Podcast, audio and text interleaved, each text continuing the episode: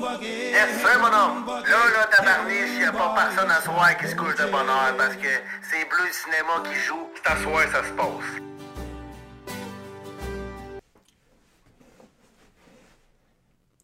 Film, épisode 2 sur le- la culture québécoise. Épisode 2 sur les films, épisode 2 de 4, de 2 de 2, de 4. Trois films post-1980. Une absurde, je change de page déjà. Comme j'ai dit, c'est trois films, mais tu sais, c'est pas esti pour. euh, euh, euh, en tout cas, on va en parler. Trois films Les bons débarras de Francis Mankiewicz, Speak White de Pierre Falardeau et La bête lumineuse de Pierre Perrault. Encore Pierre Perrault, j'en reviens pas. 1980, 1980, 1982. Mention spéciale, je te le dis pas. On va savoir à la fin. Post-1980 ou post-référendum, disons que c'est pas là que le Québec s'est senti à son plus haut. La défaite du premier référendum, c'était pas facile à avaler. Euh, juste trois films dans cet épisode-là. C'est pas parce que les années 80 sont moins riches. Mais il y a un peu de ça, peut-être. Euh, comme je l'ai dit dans l'introduction du, dernier épisode, que ça en dit peut-être moins sur la culture québécoise. Je pense pas que c'est moins riche euh, esthétiquement, où il y a des bons films. Pareil, se sont faits dans les années 80. En fait, c'est qu'à partir de ce moment-là, on dirait que les cinéastes ont plus essayé de faire du vrai bon cinéma de fiction que de parler à proprement parler, que de parler à proprement, parler proprement, que de parler de leur émancipation nationale, tu sais. Beaucoup de documentaires des années 60-70, moins de documentaires des années 80, beaucoup plus de films de fiction. On essaye d'aller dans des festivals, on essaye de, voyager, on essaye d'être vu à l'international. Euh, notre référendum n'a pas marché, on est un peu défaitiste, fait que, bon, regarde, on a, travaillé assez fort là, dénoncer puis à dénoncer. À cette heure, on dénonce plus, mais on, show off. Le rêve des années 60-70 il était mort en 1980, puis des gars comme Arcan ou euh, Lauzon sont arrivés, puis il y avait plus l'intention de faire du vrai bon cinéma que du cinéma du peuple. On a essayé d'aller à l'international, comme je veux dire. euh, on faisait autre chose, ce qui est bien, mais en termes de culture québécoise, per se, ça en dit euh, un peu moins. Je pense en tout cas, on, pourrait en, discuter, mais bon, c'est mon point de vue, mon podcast, mon point de vue, mes canons, mes tops. Je répète. Juste un film. Oh, non, c'est vrai, fuck. bah, regarde, fuck off, esti. On va le dire. Mention spéciale, Le confort et l'indifférence de Denis Arcand. Juste un film de Denis Arcand. Puis je dois le dire que je le prends de reculons. Parce que le confort, euh, l'indifférence, c'est comme. euh, c'est dédaigneux. J'ai le dédain. C'est nauséabond. C'est les, adjectifs olfactifs. Mais. euh, tu sais, j'aurais pu prendre par exemple Le déclin de l'Empire américain. Qui est, à mon idée, un- vraiment un très grand film québécois. Mais c'est pas un film qui en dit tant sur la société québécoise. C'est vraiment, euh, c'est vraiment bon, là. Mais on est ailleurs. Le déclin, c'est juste du bon cinéma, point final. C'est un bon film de fiction. Je vous, je vous le conseille fortement de l'écouter, mais pour en apprendre sur la culture, c'est pas tant le best. C'est une histoire de, qui se passe dans les universités, des, du monde, des intellectuels. C'est très intellectuel comme film, des grandes discussions. C'est quasiment un théâtre, ce film-là. Je pense qu'ils l'ont même fait en pièce de théâtre. Ou c'était peut-être une pièce de théâtre à la base, mais enfin. en- Anyway. Euh, c'est ça. Le confort la différence, je le prends, mais euh, je le prends en reculons. Enfin, on arrivera plus tard. Premier film. Les bons débarras, Francis Mankiewicz, 1980.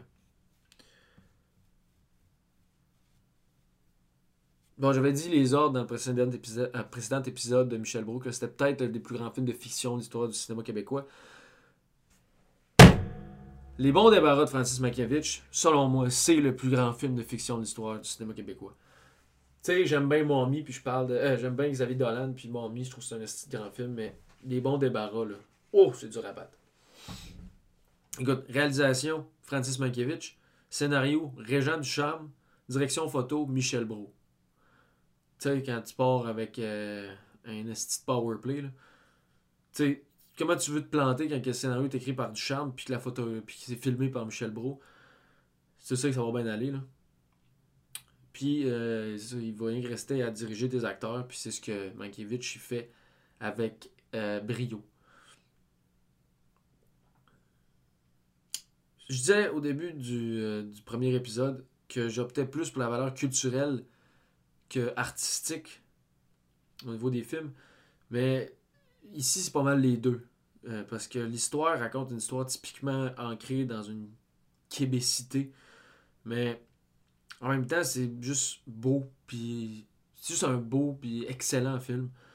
En tant qu'objet cinématographique, je veux dire, c'est, un très bon film. Tout court, tu sais. Même de, de, toute la Terre, c'est un bon film. Bon, c'est un peu comme Mommy, mettons, c'est un esti de bon film en tant qu'objet cinéma, mais ça en dit un. Ok, non, c'est ça. Excuse, excuse, excuse. Euh, un peu comme Mommy, mettons, qui, euh, qui est un bon film, mais ça en dit beaucoup aussi sur la culture québécoise. Tu sais, mettons, euh, tu sais, l'espèce de, de, de, de, la misère familiale, la misère sociale, la misère québécoise. C'est la misère avec un grand M qui est très québécoise, qui, a des, qui tire ses origines bien loin. Euh, mais bon, enfin, Les Bons Débarras, c'est l'histoire d'une petite fille, Manon, 13 ans, qui vit dans une maison isolée. Là, je, je cite, euh, les, je cite le, le synopsis.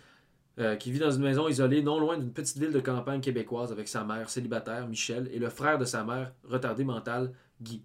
Ils survivent en coupant du bois de chauffage qu'ils vendent à des habitants de la région. Manon est un enfant précoce et sensible. L'école ne l'intéresse pas et, sa seule obsession est d'obtenir l'amour exclusif de sa mère. Euh, L'histoire fait bien penser à La vallée de la vallée de Duchamp. Mais c'est un excellent film. C'est un beau film. Un bon film. C'est tout. Euh, c'est québécois. Puis il est disponible sur Elephant. Vous pouvez le louer pour 4-5$. Écoutez-le, ça vaut à peine. Ça vaut 400$, man. Ça vaut 400$ en Chris. Deuxième film de film post-80. Speak White. Falardeau, puis Julien Poulain. 1980.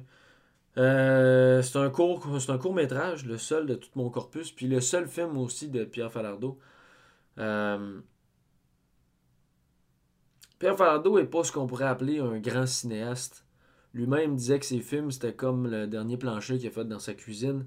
Il y a des planches croches, ça craque, mais en gros, ça se tient. Euh, ses films, c'est pas des chefs-d'œuvre de cinéma. Euh, mais c'est l'œuvre totale de Pierre Falardeau. Sa personne, ses entrevues, ses écrits, ses films qui font du sens. Puis qui sont vraiment importants. Euh, je parle de Speak White parce qu'à mon idée, c'est presque la meilleure affaire qu'il a réalisé sans vouloir offenser personne. Il a, fait des bons films, mais tu sais, comme. Ces films après ça, c'est ça, si ça craque, puis c'est pas, pas tout le temps parfait. T'sais. C'est pas qu'il faut que tout soit parfait, mais c'est un peu. C'est pas un grand cinéaste, Falardeau. C'est pas un grand écrivain non plus, mais c'est un grand citoyen, c'est un grand homme du peuple. C'est ça, ce gars-là. Mais c'est ça, c'est juste Speak White, c'est juste authentique. Il y a le temps des bouffons euh, aussi, qui est vraiment pas pire en termes d'authenticité. C'est du. Euh, c'est ça. Falardeau, c'est un pamphlétaire, c'est une vieille tradition d'écriture qui, consiste à écrire de manière très harsh, très violente, très agressive, parfois grivoise. Critiquer la politique, la société. C'est ça qu'il dit tout le temps, Falardeau, c'est un pamphlétaire. Puis le temps des bouffons, par exemple, c'est un pamphlet, littéralement. Euh, vous le conseille aussi, il est gratis sur euh, YouTube. Puis écoutez-le gratis parce que ce film-là, drôle d'anecdote, quand ils l'ont tourné, ils ont fait ça en cassette, puis il a écrit sa, sa cassette, il a écrit ce film-là, euh, partagez-le, donnez-le, euh, copiez-le. Cette cassette doit circuler comme une bouteille à la mer. Fait qu'on a toutes les raisons du monde de l'écouter gratis sur YouTube. C'est ça sa, sa vocation à ce film-là. Puis, Speak White. Euh, c'est ça qu'on disait aux Canadiens français quand ils parlaient français dans le temps. Les Anglais leur disaient Speak white. Speak la langue des whites. Anyway, Speak White. C'est un film photo. Comme un peu euh, le film de Chris Maker, La Jetée. C'est un film euh, qui déroule des photos. C'est juste des photos. C'est doublé par la belle voix de Marie Ekel Passe-Partout qui a fait la lecture du célèbre poème éponyme de Michel Lalonde, Speak White. Pour vrai, c'est surtout le poème qui frappe dans le film. Euh, Speak White, euh, c'est justement puissant. Les images vont parler d'elles-mêmes. Mais le mélange entre les deux est terriblement puissant. Moi, c'est pas mêlant, j'en broye à chaque fois. La, la, fin, quand il dit. Et de vous entendre dire. Euh, How do you do? Et nous de répondre. We're doing fine. We're doing alright. We are not alone. Nous ne sommes pas seuls. Ouf, ces derniers vers-là sont d'une puissance euh, rare. Dans Speak White, c'est la dénonciation euh, de la domination anglaise du Québec qui, est la lutte à. C'est la, dénoncia... la dénonciation de notre oppression vieille de 250 ans. Valardo, il a lu les classiques, il a lu d'Allemagne, il a lu Vallière, il a lu Fanon, il a lu l'histoire de Tché. Falardeau, c'est un révolté, c'est un révolutionnaire, puis c'est un film de révolté.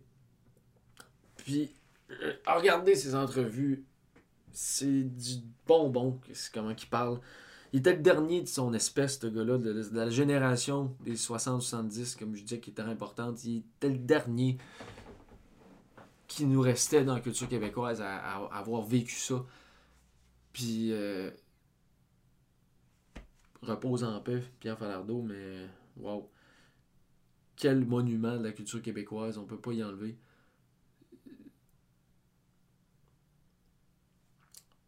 ça quasiment de moton si tu penses à lui. Mais quel homme, euh, je veux dire. C'est ça. Lisez sur Falando. Il a écrit bien des livres aussi. Il a écrit, il a, écrit, il a, filmé, il a, parlé. Il a tout fait, il a lutté. C'est ça qu'il a fait, cet homme-là. Je pense qu'il y a même un livre qui s'appelle euh, L'homme révolté. Je pense, Bon, Speak White, c'est important pour comprendre ça, mais aussi pour découvrir un maudit beau morceau de poésie québécoise, parce que euh, le poème de Michel Lalonde vraiment un célèbre poème qui a été écrit dans les années 60-70, justement. Nuit de la poésie, 1970, Michel Lalonde, elle le, le, le, le prononce aux soirées de la poésie en 1970. Écoute, c'est touchant ça aussi. bon, Speak White, il, est, présent. il est disponible sur l'ONF gratuitement aussi. Regardez ça. Segment Pierre Palardo, ça vient me chercher ça. Puis, troisième, La bête lumineuse de Pierre Perrault. Encore un film de Perrault, je peux pas m'en empêcher. Perrault, c'est le cinéaste québécois qui en dit plus à la société, québécoise, euh, selon moi. C'est la raison même de son œuvre, on pourrait dire. Euh, la bête lumineuse, c'est fort en salle. C'est un genre de documentaire euh, avant tout parce qu'on pourrait y inculquer l'étiquette de la fiction, mais Pierre Perrault s'est toujours refusé cette étiquette-là. jamais voulu faire dans la fiction. Euh, mais il y a comme un semi-récit. Il n'y a pas de récit qui se construit. dans, Il y a un peu, mais il faut, faire attention quand on parle de Perrault et de fiction parce qu'il n'y en a pas. Il n'a a jamais dit ça. Mais Tabernouch, que c'est bon. Sérieusement, c'est juste euh, une expérience sociale, cette affaire-là. Il y a même un gars du nom de Stéphane Albert qui est un professeur et poète il l'amène dans le bois avec une gang de bonhommes qui a pour chef un dénommé Bernard. C'est l'ami de Stéphane Albert. c'est là que la magie opère. C'est juste des hommes aux antipodes qui s'affrontent dans une cabane de chasse à Maniwaki pendant une semaine. C'est un calvaire, un cirque. Mais oh my god, il s'en dit des affaires là-dedans. C'est fou?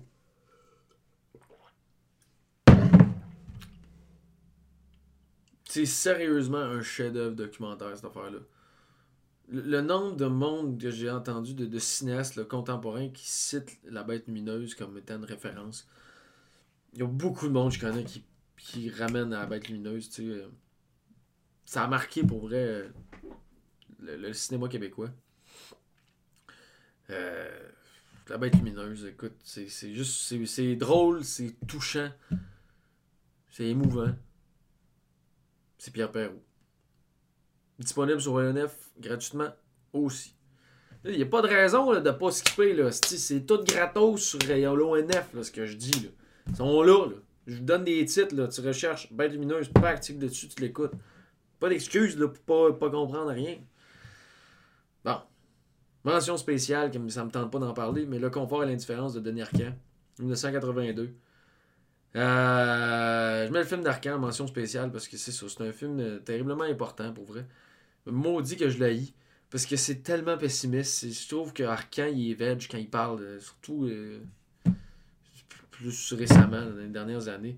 Oui, il m'a énervé quand il a dit à tout le monde en parle qu'il votait plus. Pff, quel nol. Tu votes plus. Non, mais moi, le monde, ils se sont assis, ça m'énerve. Avant 1980, Arcan, il faisait des films qui étaient vraiment impliqués socialement puis politiquement. Je veux dire, euh, on est au coton, là. C'est un solide film d'ailleurs, puis j'aurais pu en parler, mais. euh, je veux dire, il n'est pas parlé, mais j'aurais pu. Mais euh, c'est ça. Je veux dire, son œuvre avant ça était à l'avant-plan des luttes nationalistes. Mais la défaite du référendum, il l'a pas pris, puis il a décidé de laisser faire. Puis le confort à l'indifférence, ben c'est ça. C'est tellement, c'est terriblement cynique, décourageant que ça en est déplaisant. Euh, ça montre un Québec au lendemain du référendum de 80. C'est un peuple détruit, démoralisé. C'est ça qu'Arcan explore, c'est la société québécoise post-référendaire.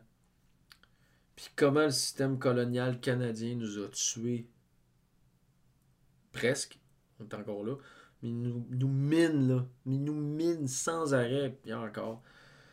C'est un récapitulatif de la lutte référendaire avec en parallèle un, un personnage qui qui, euh, qui c'est, Nicolas Machiavel tu sais, qui parle il dit des passages du prince puis tu sais comment qu'un état euh, arrive à contrôler euh, son peuple et à le tenir assis tu sais. puis euh, c'est ça je veux dire c'est disponible sur l'ONF c'est un bon film tu sais c'est, un essai aussi là comme film mais c'est fâchant asti. mais tu vois là en même temps toutes les il y a beaucoup d'archives de, de gens chrétiens puis du- du- de la lutte pour le nom puis, oh my godness. Euh... Asti de gang de fous. C'est des fous, ce monde-là. Genre, les, les fédéralistes qui nous ont chié dessus, là. Ah non, actually, c'est pas le même film. C'est ce film-là? Il y a Jean Chrétien dedans? Ben, en tout cas. Pierre-Luc Trudeau là-dedans, là, puis il parle de son Canada uni, de Terre-Neuve à la Colombie-Britannique aux frontières euh, américaines, de la terre de Rupert, du Québec, du fleuve Saint-Laurent. Ah, c'est calice. J'y calisserais un uppercut sur le nez, man, cette Chris-là, quand je l'entends parler, man. Non, c'est pas vrai. Exagère. Je suis pas pour la violence politique, mais. pas raciste, mais. Je suis pas pour la violence politique, mais. Non, non, mais euh, en tout cas, il y a, quelqu'un qui parle, c'est que c'est t'en- t'écoutes son fils après, ça change pas. La même style de niaiserie. Oh my god, je l'ai écouté l'autre jour, là. C'est quoi qu'il disait? Ah, il parlait des commentaires à Pierre-Yves euh, Pierre, euh, Blanchette, là, le, le, le chef du bloc, là, qui avait dit. Euh, qui avait dit quoi d'un peu maladroit, mais en tout cas, tu sais. Ils ont sauté sur l'occasion, tabarnak, pour le descendre puis le traiter de, xénophobe. Mais tu sais, c'était fou, là, comment il parlait. Genre, euh, Trudeau était comme dit. Et moi, j'ai entendu ces propos. J'étais sidéré. Mais je n'en, je, je n'en revenais pas. Quelqu'un dire. Ah, puis il parle, mais c'est. C'est fauné, là. Mike Ward avait dit de quoi de drôle quand Kamani était à tout le monde en parle, puis il était là, puis il dit J'ai dit, J'aimerais ça qu'il soit là, lui, à soir, juste pour l'haïr de proche. je dirais que j'aimerais ça rencontrer, Trudeau, juste pour. Je dirais rien, je dirais juste l'haïr de proche. Mais bon, en tout cas, le confort l'indifférence, checker ça, c'est important. Je serais un peu malhonnête de ne pas l'intégrer dans un corpus qui cherche à faire prendre, faire prendre connaissance de la société québécoise. Je veux dire, il y a, y a ce penchant-là aussi qu'on est un peu colonisé, puis on peut pas le nier. Mais je le prends pas, ce film-là, je l'haïs. Mais euh, moi, je crois en une société québécoise qui va renaître de, ses cendres, comme elle l'a fait depuis deux siècles. Euh, ça a pris euh, 77 ans entre la conquête puis la révolution des patriotes, puis que ça en a pris 184 autres avant euh, un premier référendum. Puis ça fait 261 ans qu'on survit encore et encore. Moi, je crois pas à notre extinction. On est là pour rester. Puis, euh, c'est ça. On se revoit au prochain épisode. On va être encore en vie. On va parler de littérature. Fait que si je vous entends bien, vous me dites à la prochaine fois.